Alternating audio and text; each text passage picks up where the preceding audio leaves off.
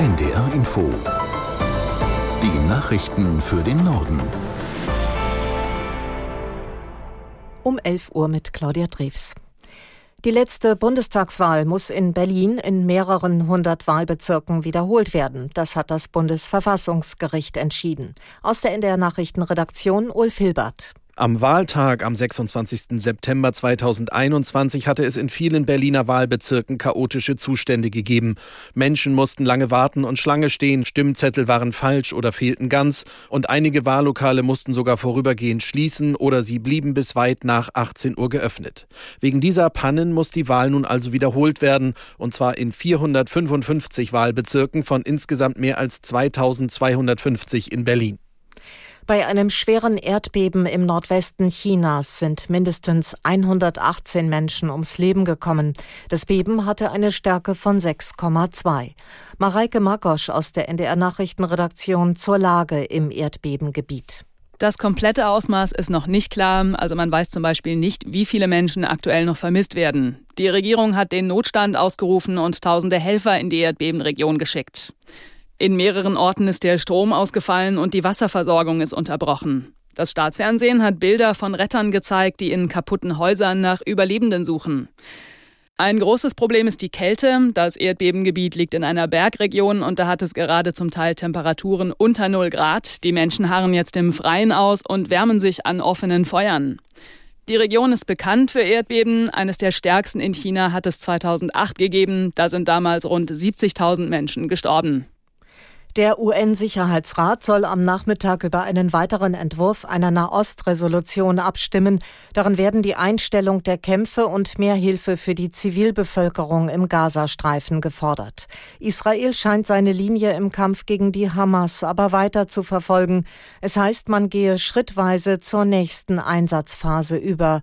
Was das für die Menschen im Gazastreifen heißt, beschreibt Julio Segador aus Tel Aviv.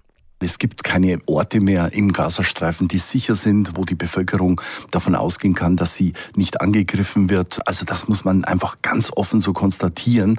Sogar in den Hilfscamps, die Zeltstädte, die aufgebaut worden sind, auch da hatten wir die Information, dass die Hamas von dort aus Raketen abgefeuert hat, was zur Folge hatte, dass die israelischen Militärs dort eben auch dann die Kämpfe begonnen haben. Also wie gesagt, es gibt keine sicheren Orte mehr und die Bevölkerung wird für lange, lange Zeit wirklich in solch prekären Lebensbedingungen leben müssen. Deutschland und Georgien haben eine engere Zusammenarbeit in Sachen Migration vereinbart. Bundesinnenministerin Faeser und ihr georgischer Amtskollege Gomme Lauri unterzeichneten das Abkommen bei Faesers Besuch in Tiflis. Aus Köln Stefan Lag. Das sieht unter anderem vor, Informationskampagnen zu starten, in denen georgische Staatsbürger darüber aufgeklärt werden, dass Asylanträge in der Bundesrepublik wenig Aussicht auf Erfolg haben.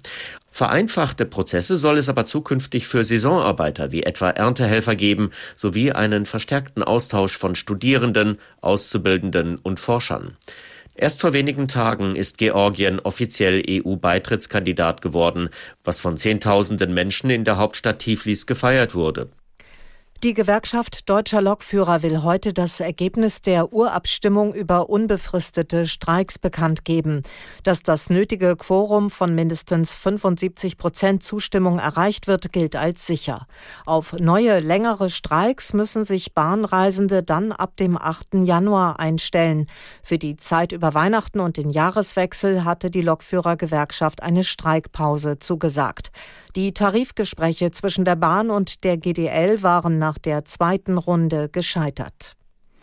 An der US-Ostküste sind durch schwere Unwetter mehrere Menschen ums Leben gekommen.